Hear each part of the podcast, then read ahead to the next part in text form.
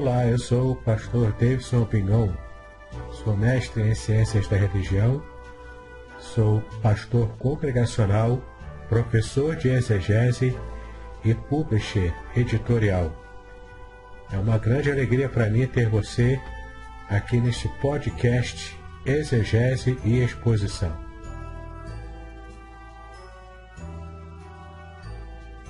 Participe! Sugira novos temas para que eu esteja tratando aqui nos podcasts. Eu quero aproveitar para convidá-lo também a assinar o meu canal do YouTube, especialmente para ter acesso a playlists Exegese e Exposição, onde há vários vídeos que você pode ampliar ainda mais o seu conhecimento bíblico. Se você quiser, também tem um grupo do Telegram chamado Exegese e Exposição. Há também cursos gratuitos meus na, na plataforma Udemy. É só você acessar e participar desses cursos gratuitos. Ah, e no final você ainda consegue um certificado de conclusão desses cursos. Vale muito a pena. E um curso muito especial que eu quero chamar a sua atenção é o curso Introdução à Exegese Bíblica.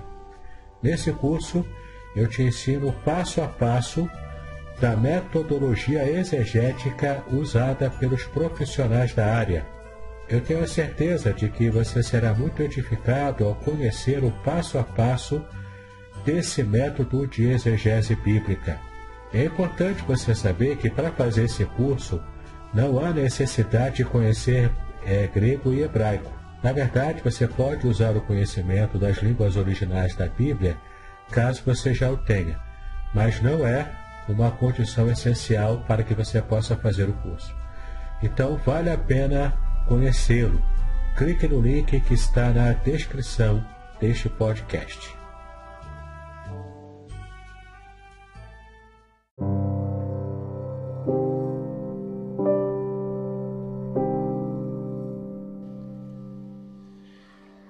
Evangelho segundo São Marcos, capítulo 14.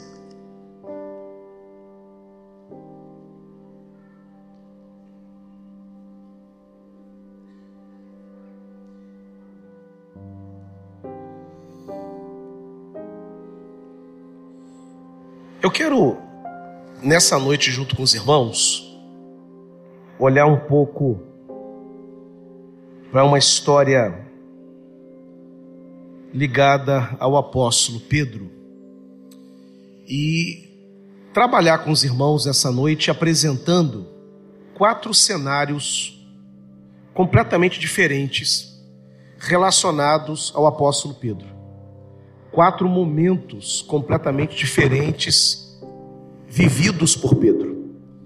E como que esses cenários, como que esses momentos vividos por Pedro foram importantes para a trajetória dele como servo do Senhor e como que nós também podemos aprender com a história desse que é dos apóstolos, aquele que nós mais nos aproximamos, aquele que nós nos identificamos por causa da sua impulsividade, por causa da inconstância dele, por causa de alguns dos comportamentos que Pedro teve na trajetória cristã dele como discípulo e depois também como apóstolo do Senhor.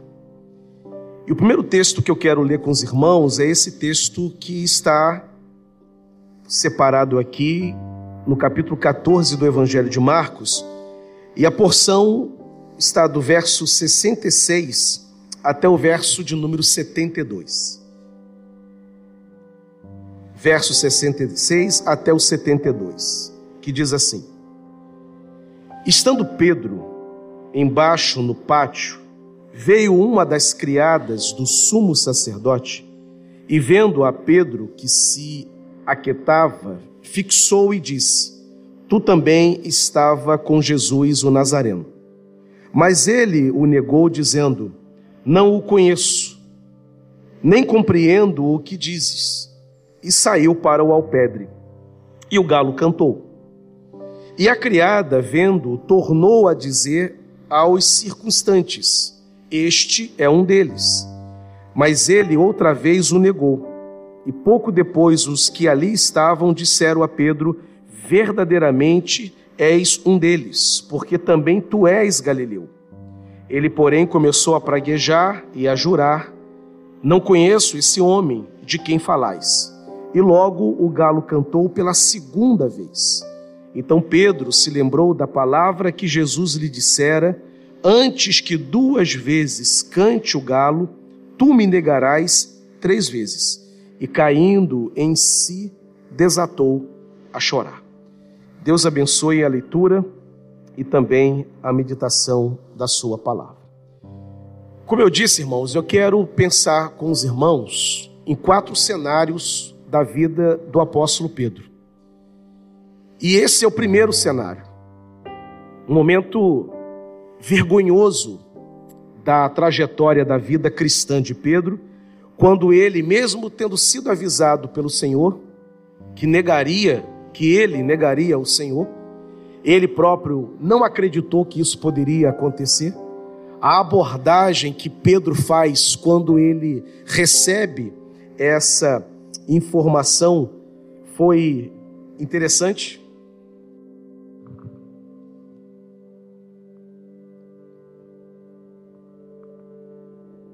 a abordagem que Pedro faz, a maneira como ele responde ao Senhor quando o Senhor o avisa de que ele negaria, é interessante porque ele diz: ainda que todos estes que aqui estão, ó, te neguem, eu jamais o faria.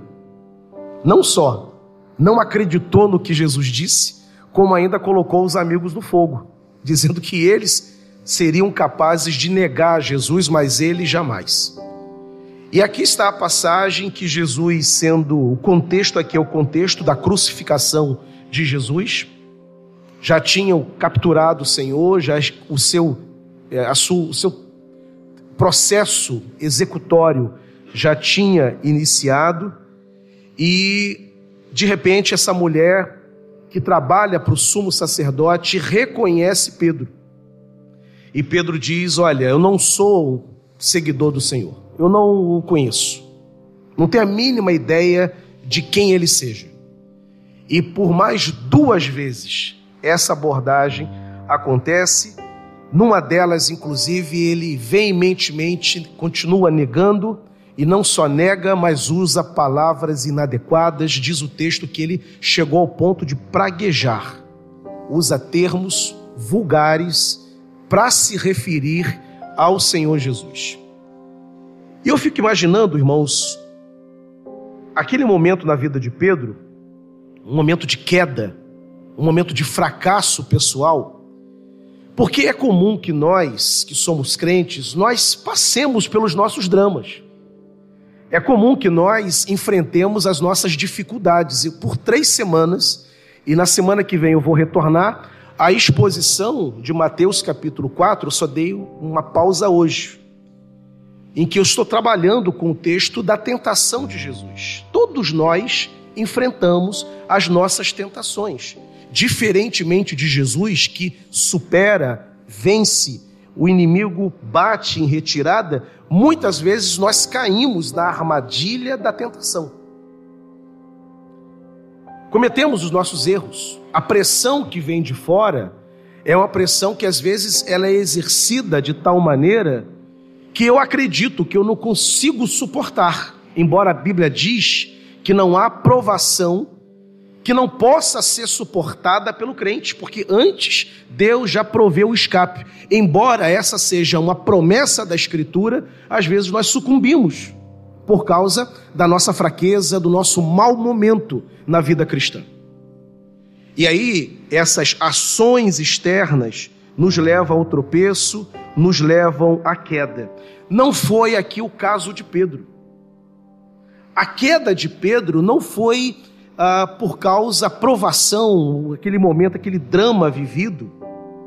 Não foi por causa de uma perseguição que estava no seu encalço. O que Pedro comete A ação de Pedro é uma ação que brota, que sai, que é executada por ele próprio. Pedro tem um desvio de caráter aqui. O drama de Pedro não é porque alguém está lhe perseguindo e ameaçando a morte, ameaçando-lhe a vida, melhor dizendo. Não é uma pressão, não é um ataque de Satanás como aconteceu com Cristo. Alguém, a mulher, o identifica, e depois alguns populares também o identificam, e ele, conscientemente, com seus lábios, ele nega a Jesus. É um desvio, como eu disse, um desvio de caráter, porque tem uma mentira implicada ali, ele conhecia a Jesus, tem uma postura traiçoeira ali, tem uma covardia implicada ali também, uma falta de coragem, de hombridade. Não se comporta como um homem, se comporta como um garoto assustado, se comporta como um irresponsável diante de admitir que sim, ele conhecia o Senhor. Ninguém leva. Pedro não foi possuído pelo diabo e, uma vez possuído, o negou. Não, ele está lá plenamente consciente. É ele. Não é Satanás que usou os seus lábios. É ele próprio. É ele quem fez. É ele quem errou. É ele quem pecou. E eu fico pensando, irmãos, que há situações na nossa vida em que a gente se comporta como Pedro, em que nós somos capazes, por causa da nossa pecaminosidade, por causa da nossa natureza corrompida, nós somos capazes de fazer, de cometer atos semelhantes aos atos, ao ato de Pedro. Horrendo, vergonhoso, vil, perverso, covarde.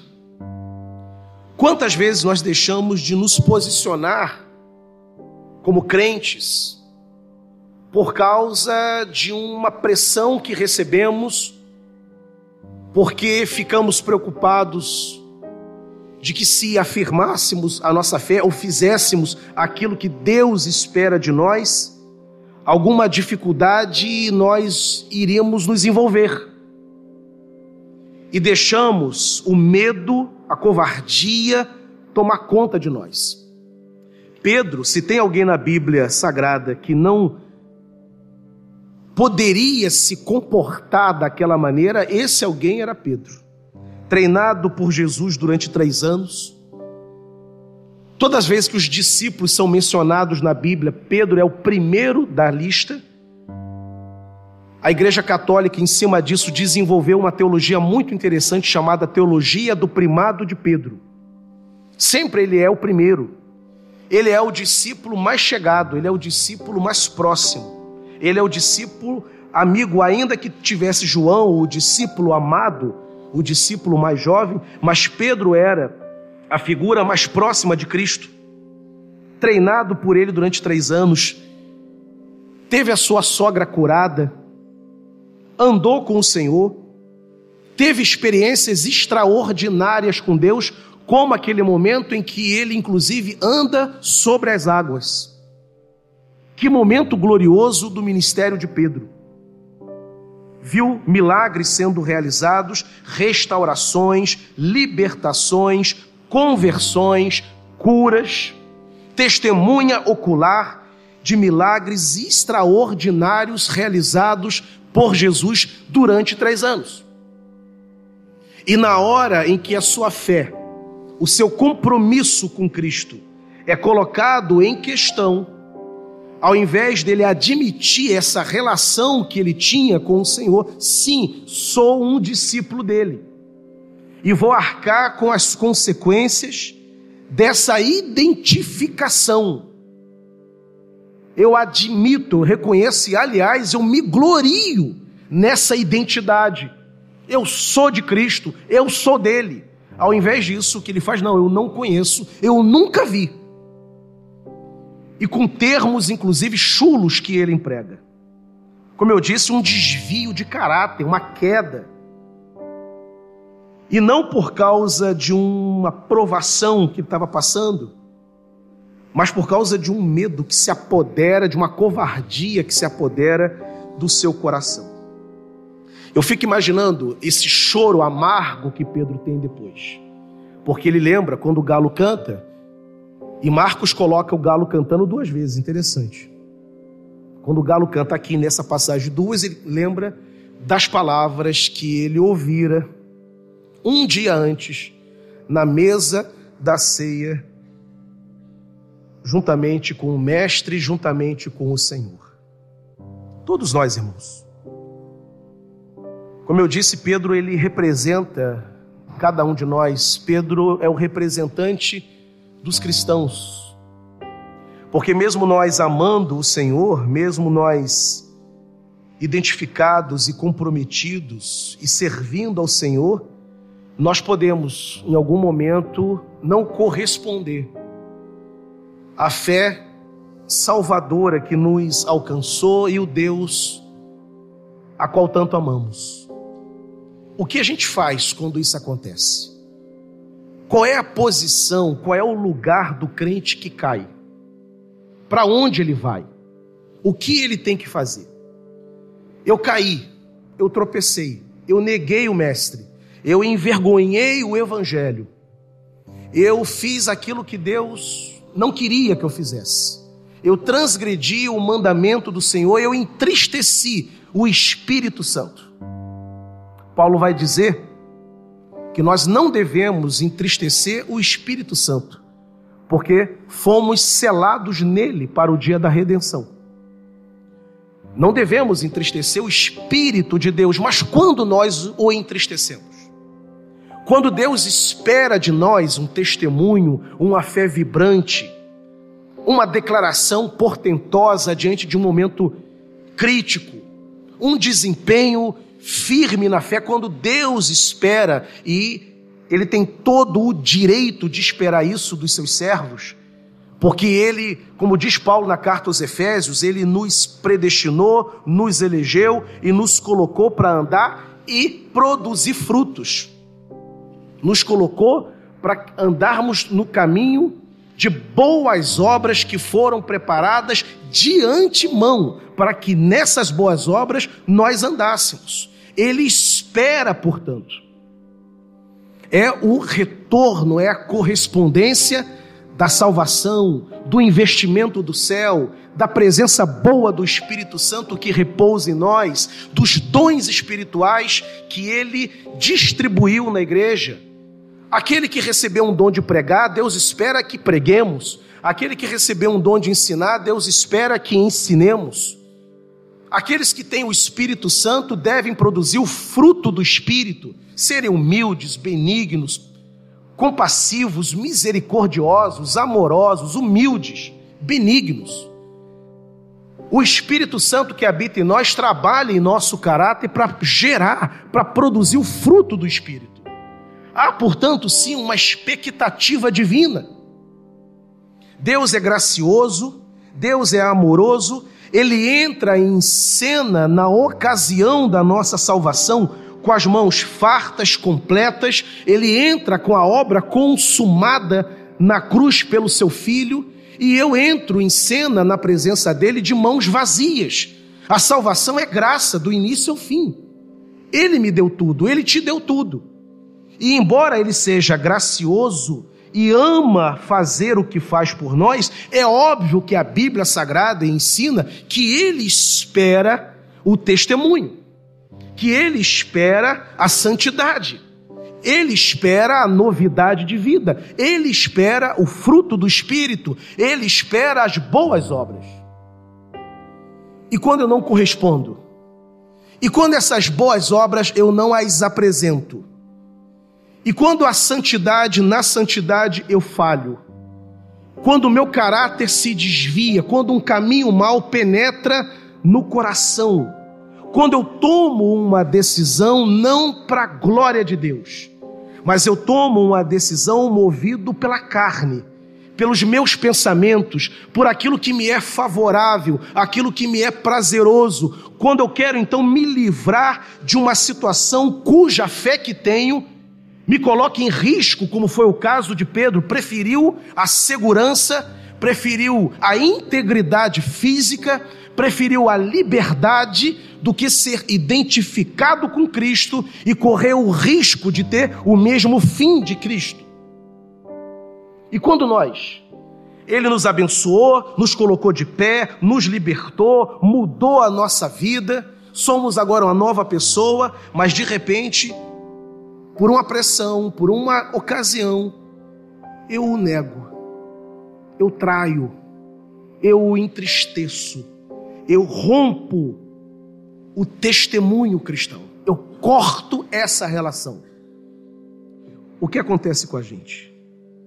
O que acontece conosco quando isso acontece?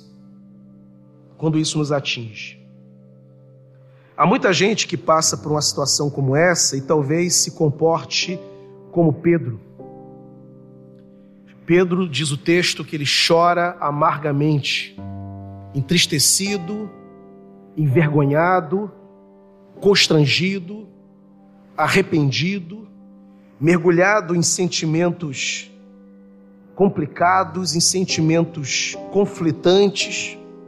Eu fico imaginando, e a Bíblia eu aprendi que ela não é nada exagerada, ela é a palavra de Deus. Para Deus, para Deus, pelo Espírito Santo, dizer que Pedro chorou amargamente para que esse advérbio fosse empregado, é porque ele realmente mergulhou nas profundezas da sua tristeza. Quantos crentes verdadeiros, legítimos, passam por isso, fazem isso eles observam e concluem de que não estão vivendo ou fizeram algo que não deveriam fazer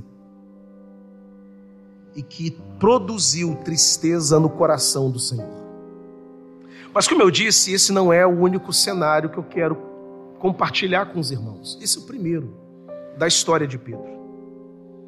Mas há um segundo cenário, há um outro momento de Pedro. E eu quero convidar os irmãos a deixar essa cena e a gente caminhar até o capítulo de número 16, aí mesmo do Evangelho de Marcos, e vermos um outro momento, uma outra cena do apóstolo Pedro. Marcos 16 e apenas um verso, o verso 7. Esse é o contexto da ressurreição. Cristo ressuscitou as mulheres vão ao sepulcro, não encontram Cristo lá, o túmulo está vazio, entretanto tem um varão ali, tem um anjo do Senhor. E o anjo fala com aquelas mulheres. E eis a palavra do anjo para aquelas mulheres. Verso 7 do capítulo 16. Mas ide, dizei a seus discípulos e a Pedro que ele vai adiante de vós para a Galiléia, e lá o vereis, como ele vos disse. Irmãos, eu fico pensando na palavra que aquele anjo deu e como que essa palavra chegou aos ouvidos de Pedro. O anjo fez questão de destacar ordenando por meio das mulheres que os discípulos comparecessem para se encontrar com o Mestre. Mas ele destaca: olha, avise aos discípulos, mas também a Pedro. O que em tese não seria preciso, uma vez que Pedro era discípulo. Para que destacá-lo? Para que dizer os discípulos e é Pedro? Mas se é os discípulos, é óbvio que Pedro também tinha que ir. Mas o Senhor, que conhece o choro amargo de Pedro, que conhece a depressão profunda que Pedro estava vivendo, que conhece o arrependimento genuíno no coração de Pedro, que conhece a estrutura dos seus filhos. Deus sabe, irmãos, que há momentos que nós precisamos de uma palavra que seja inequivocamente enviada pelo céu. Há momentos da nossa vida que não adianta o presbítero mais amoroso da igreja, o irmão mais sábio, aquele que talvez tenha as costas largas de tantas pancadas na fé que já experimentou, porque qualquer palavra que aquele presbítero amoroso, que aquele irmão experimentado nos conceder, aquela palavra pode ser interpretada apenas como uma palavra de ânimo, uma palavra apenas amiga, uma palavra carinhosa, uma palavra apenas afetuosa, mas ainda assim uma palavra humana uma palavra apenas de que vai ter o objetivo de levantar a minha autoestima. Há momentos da nossa vida que esse tipo de palavra não resolve. Há momentos que nós precisamos de uma palavra do céu, em que Deus dirige-se a nós de tal maneira que nós temos certeza que Deus mesmo é quem está falando conosco.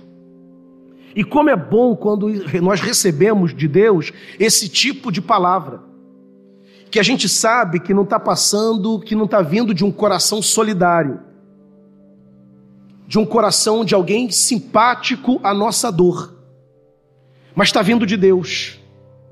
É o Espírito Santo que está falando conosco. Todos nós precisamos de uma palavra do céu em que vem fresca do trono de Deus. E que talvez no meio de uma multidão, como ali um anjo, ninguém conhecia aquele anjo, ninguém tinha visto aquele anjo.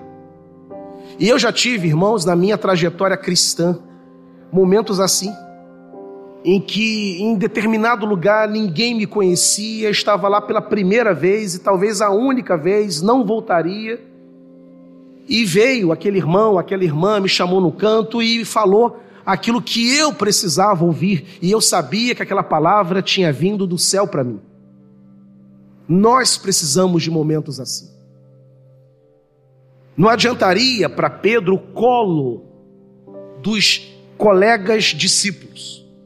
O que adiantaria o colo de João? O que adiantaria do colo de Mateus, de Tadeu, não adiantaria o colo de André, irmão de Pedro. Certamente, ao oferecer palavras de consolo, Pedro poderia dizer: Olha, obrigado pela solidariedade, pela ajuda, pelo apoio nesse momento, mas para mim acabou. Eu neguei o mestre. Ele disse que eu assim faria e fiz. Acabou. Ele não quer mais saber de mim, não tem mais projetos para mim o meu ministério chegou ao fim. Eu fiz algo horrendo. Eu o neguei. E o neguei praguejando. Eu amaldiçoei a nossa relação. Acabou.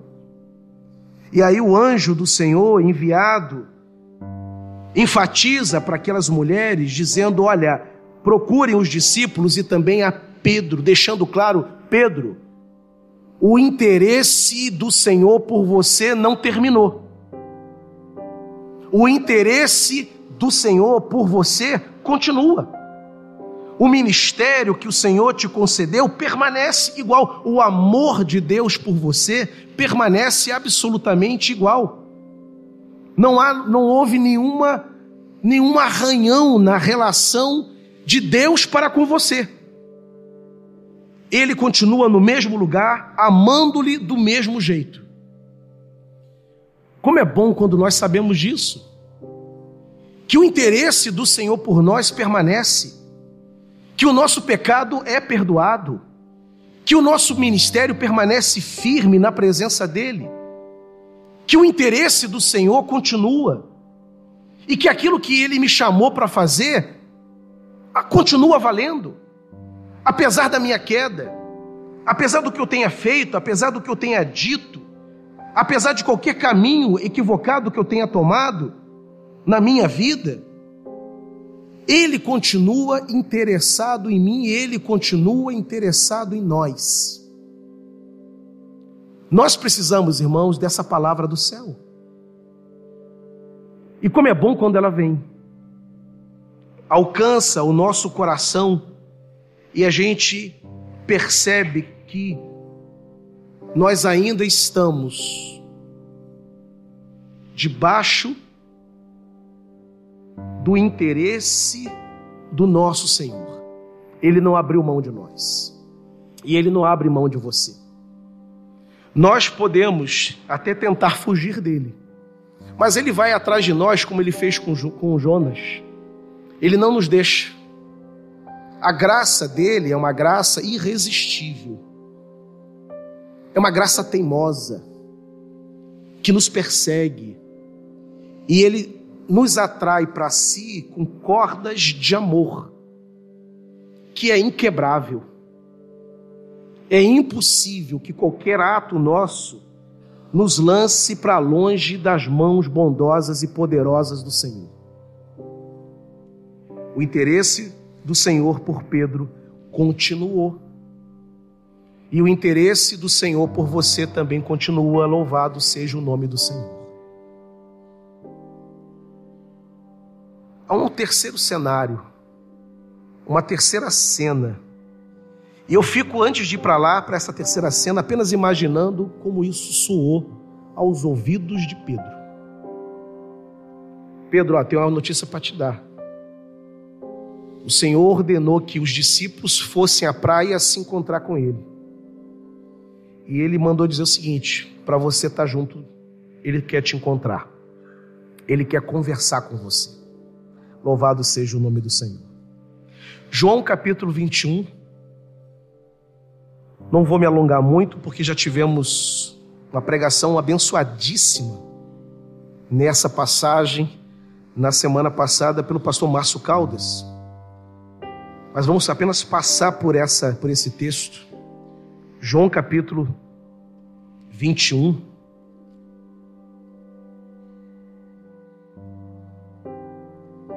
Muda a cena. Lá ele recebe a ordem para comparecer diante do Senhor. E agora eles se encontram, Pedro e o Senhor Jesus. João capítulo 21, verso 15, até o verso de número 17, onde diz assim: Pedro é interrogado, é o título dessa passagem. Depois de terem comido, perguntou Jesus a Simão Pedro. Olha o encontro dos dois aí.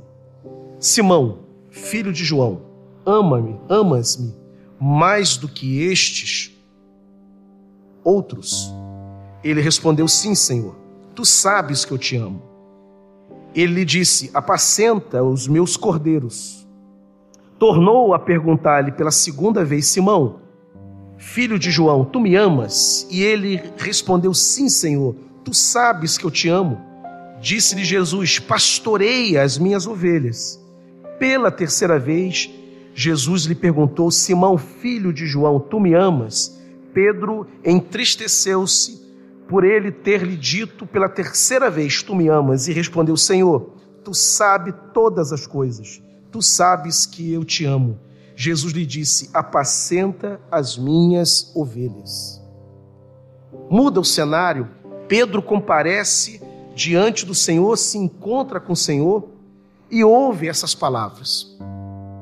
Ele nega o Senhor e agora o Senhor o resgata. O Senhor fala, pergunta: Olha, você me negou lá, mas eu quero que você diga: Você me ama?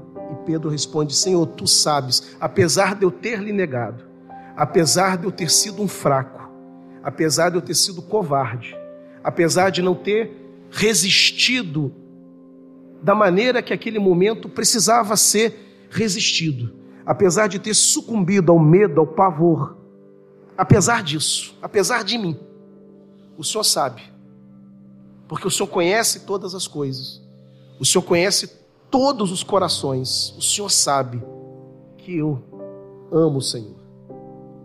Irmãos, que diálogo maravilhoso. Mas nesse cenário, o que eu quero destacar é que lá ele recebe a ordem para comparecer diante do Senhor aqui ele comparece. Ele estava pescando, como o Passo Caldas pregou semana passada, e o Senhor vai lá ao encontro dos discípulos. E eles têm esse momento, os dois. Deus, irmãos, Ele é misericordioso, Ele é bondoso, Ele quer nos levantar. Mas para que isso aconteça, para que Ele possa nos soerguer, é preciso que nós, a semelhança de Pedro, tenhamos também esse momento de encontro com o Senhor. não fugir das tentativas de estar na presença dele. Há muita gente que errou, que falhou, que fracassou, que caiu, que pecou, e ele foge do perdão. Ele se exclui da graça. Quando Deus, na verdade, não faz isso. É maravilhoso o texto de Gênesis, quando Adão comete um pecado horrendo que vai macular toda a humanidade. E diz o texto de Gênesis capítulo 3 que Deus vai ao encontro de Adão. Ele visita o Éden na viração do dia e é Deus quem propõe o diálogo. Pergunta a Adão: Adão, onde tu estás? Diz o texto que Adão foge, se esconde. Deus está à procura dele e ele está fugindo. Quando nós pecamos, quando nós falhamos, quando nós fracassamos na nossa trajetória, não é a fuga que tem que caracterizar o meu comportamento, não é a renúncia do amor de Deus, não é a renúncia do ministério. O que eu preciso fazer é ir na direção do Senhor. O que eu preciso fazer é aceitar o convite doce, porém persistente e poderoso do Espírito Santo, me chamando ao arrependimento e ao recomeço. A graça de Deus é essa influência maravilhosa, é esse recurso maravilhoso, esse recurso divino, esse recurso celestial em que eu posso recomeçar sempre. A graça de Deus não nos enterra, não nos sepulta. A graça de Deus nos levanta. Deus nos cura. Ele enxuga a nossa lágrima. Ele restaura. Ele nos integra. A gente entra na igreja, às vezes, quebrado, estilhaçados, como vidros quebrados. E Deus, pela sua infinita bondade, Ele reúne os cacos e nos coloca de pé novamente, íntegros na presença dEle. Agora, Pedro vai, Pedro poderia muito bem, não, olha, eu agradeço, o anjo disse para eu ir lá comparecer juntamente com os discípulos, mas eu não vou, porque eu fiz algo terrível e ele pode até me perdoar, mas eu não me perdoo. Meu irmão, quem somos nós para não nos perdoarmos? Se Deus perdoa, eu não sou mais justo do que Deus. Você não é mais justo do que Deus, o teu juízo, o teu veredito não é mais calibrado, mais refinado do que o veredito do Senhor. Se Ele quer perdoar, Ele quer investir novamente, Ele quer te colocar de pé, a única coisa que você pode fazer, Senhor, obrigado, eu aceito essa oferta maravilhosa da graça do Senhor.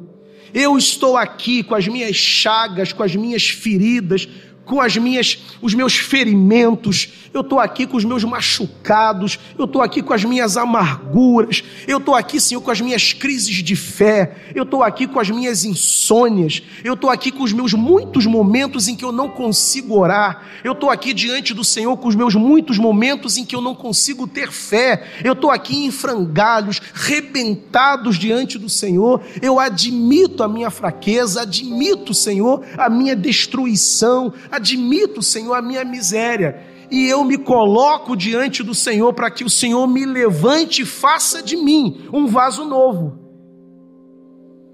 Pedro não ficou negociando, teimando, brigando com a graça de Deus. A gente briga. Eu não mereço, eu fracassei, eu sou um zero à esquerda, e eu desapontei o Senhor, desapontei a igreja, desapontei o pastor aqueles que apostaram tanto em mim, eu entristeci todos eles, decepcionei todos eles, e eu não quero recomeçar, não quero ser perdoado, eu acho que não tem mais jeito. Ainda bem que Pedro não pensou assim. Ainda que entristecido, ainda que até deprimido, como nós ouvimos semana passada, quando ele disse: Vou pescar fazendo aquele momento uma descarga emocional, ferido, constrangido e envergonhado. Mas quando o Senhor comparece diante dele, ele aceita conversar com o Senhor. E ele sai daquele encontro para o quarto e definitivo cenário. É um outro Pedro que nós veremos agora. Vimos um caindo, negando o Senhor. Vimos um, vemos um outro, recebendo uma palavra de esperança. Compareça lá, junto com os discípulos. O Mestre vai ao encontro de vocês. Que palavra esperançosa! Em outras palavras, Pedro tem chance para você. Vai lá, corre lá. Não perca essa oportunidade de se encontrar com o Mestre. Agora aqui está lá os dois. Pedro sendo ministrado. Pedro ouvindo perguntas do Senhor. Pedro, tu me amas? É como se ele dissesse, mas Senhor, isso é pergunta que se faça, eu neguei, o Senhor está perguntando pelo meu amor. Que bom que o Senhor tem interesse em mim está sendo ministrado ali para o Senhor num encontro maravilhoso entre os dois. Agora, como eu disse, uma quarta e derradeira cena na vida de Pedro, e eu queria que vocês abrissem lá. Atos capítulo 2, verso 14.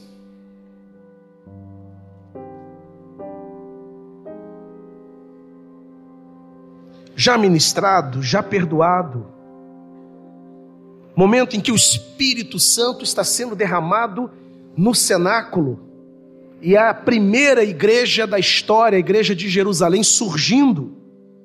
Quem é que se levanta para discursar?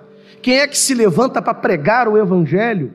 Pregação esta que, três, que produzirá três mil conversões, três mil batismos. Verso 14 do capítulo 2 de Atos: Então se levantou Pedro com os onze e, erguendo a voz, advertiu nesses termos: varões judeus e todos os habitantes de Jerusalém, tomai conhecimento disto e atentai às minhas palavras. Pedro restaurado pelo Senhor. Irmãos, nosso Deus é um Deus restaurador. Nosso Deus é um Deus restaurador. Restaura vidas, famílias, restaura ministérios. Deus de restauração, louvado seja o nome do Senhor. Restaurado. Ele se levanta, mas é o mesmo, é o mesmo cara que tempos antes, dias antes, negou o Senhor não o conheço. E agora está ali, numa cena extraordinária, pregando a palavra, restaurado, levantado, soerguido, recuperado. Fracassou sim, mas Deus o levantou. E Ele faz isso conosco. Meu irmão, se coloque nessa noite diante do Senhor. Apresente tua vida ao Senhor.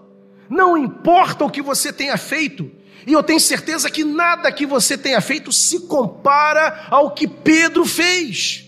Pedro nega o mestre, Pedro nega seu amigo, Pedro nega o Senhor. Eu duvido muito que o que você tenha feito se possa se equivaler ao que Pedro fez. Se Pedro foi restaurado, eu posso ser restaurado. Se Pedro foi restaurado, você pode ser restaurado. Sua família pode ser restaurada. Porque é o mesmo Senhor, é o mesmo Deus, é o Deus da Escritura e é o Deus da história que estava presente lá e está presente cá. Eu quero, queridos, que essa cena, a cena da recuperação, do levante, do recomeço, caracterize a minha e a tua vida. E não, não é a cena do choro amargo, não é a cena derradeira da nossa vida. A nossa cena é essa aqui. caindo, tropeçando, falhando, fazendo coisas que entristecem o Espírito Santo. Mais uma vez ele nos chamando para poder perdoar, tratar, nós lá comparecemos, nos humilhamos, admitimos, confessamos, abandonamos e prosseguimos. Talvez você tenha entrado aqui achando que o teu ministério terminou. Eu tenho uma boa notícia, não terminou coisa nenhuma. O Senhor é contigo. E Ele quer te restaurar. Eu falei que era a cena derradeira. Na verdade, não é, tem a última. E com ela eu quero concluir o sermão dessa noite. Pedro, depois de restaurado, pregando, vendo a igreja de Jerusalém, Jerusalém nascer debaixo dos seus olhos e da sua instrumentalidade. Lá no finalzinho do Novo Testamento, ele vai escrever uma carta. Primeira carta de Pedro.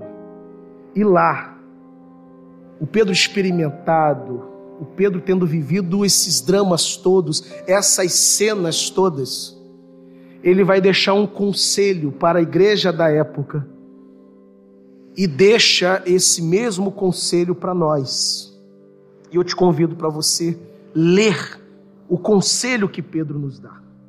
Primeira carta de Pedro, capítulo 5.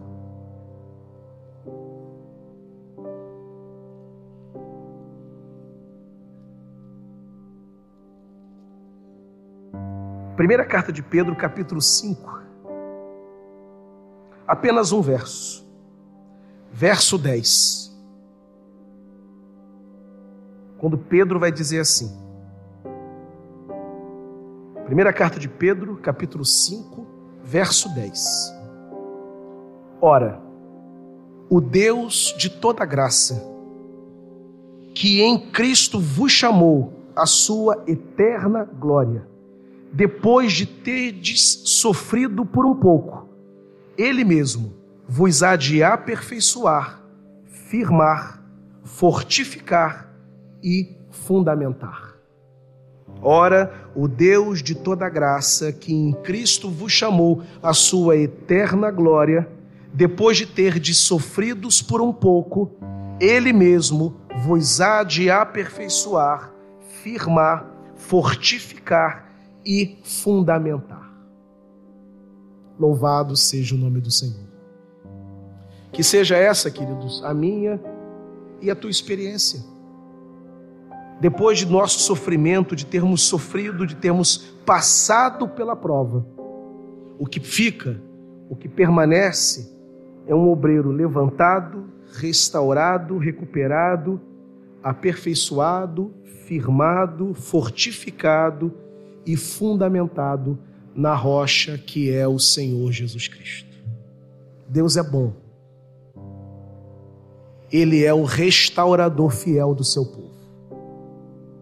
Me restaura e te restaura.